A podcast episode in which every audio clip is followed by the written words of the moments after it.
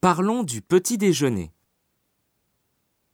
Qu'est-ce que les Français prennent au petit déjeuner En général, les Français ne mangent pas beaucoup. Ah bon Oui, on boit du café ou du thé. On mange des tartines de pain avec du beurre ou de la confiture. De temps en temps, on prend un yaourt ou un fruit.